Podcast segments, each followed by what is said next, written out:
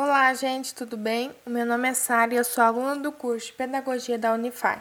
E esse podcast que eu vou falar é sobre internet e educação, como utilizar.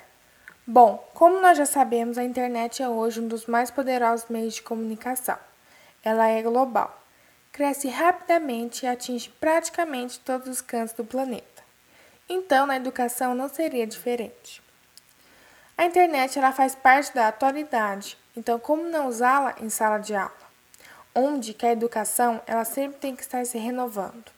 A internet ela deverá servir como um apoio na educação, como se fosse uma segunda forma de explicar aquilo que foi apresentado em sala de aula.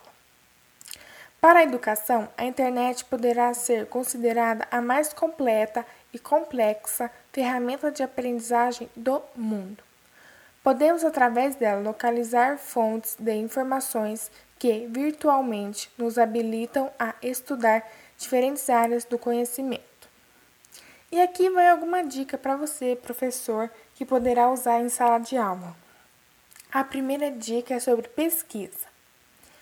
Ensinar os alunos como deve ser feita uma pesquisa em sala de aula, como reconhecer um site confiável, uma fonte, isso será útil sempre. A segunda dica é sobre o senso crítico. Mostre sempre aos alunos o motivo da atividade e o objetivo dela durante todo o uso. É importante ensinar sobre respeito, ética e os limites necessários para se usar a internet, como algo positivo e benéfico para a educação deles. E a terceira e última dica é sobre sites interessantes. Tente mostrar ao aluno algo que ele nunca viu, que ele não conheça, mas que seja interessante. Mostre um site confiável que ele poderá acessar sempre, enquanto adquire informação. Bom, agora voltando.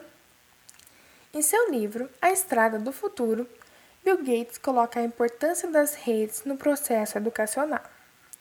A estrada, segundo ele, permitirá a exploração interativa dos estudantes e professores, aumentando e disseminando as oportunidades educacionais. Porém, o autor adverte que para extrairmos os benefícios do uso dos computadores na escola e nas salas de aula de forma diferente. Mas a internet é uma fonte inesgotável de informações. Mas informações é preciso ser transformadas em conhecimento e esse conhecimento se faz em sala de aula. Bom, e esse foi o meu podcast. Espero que vocês tenham gostado.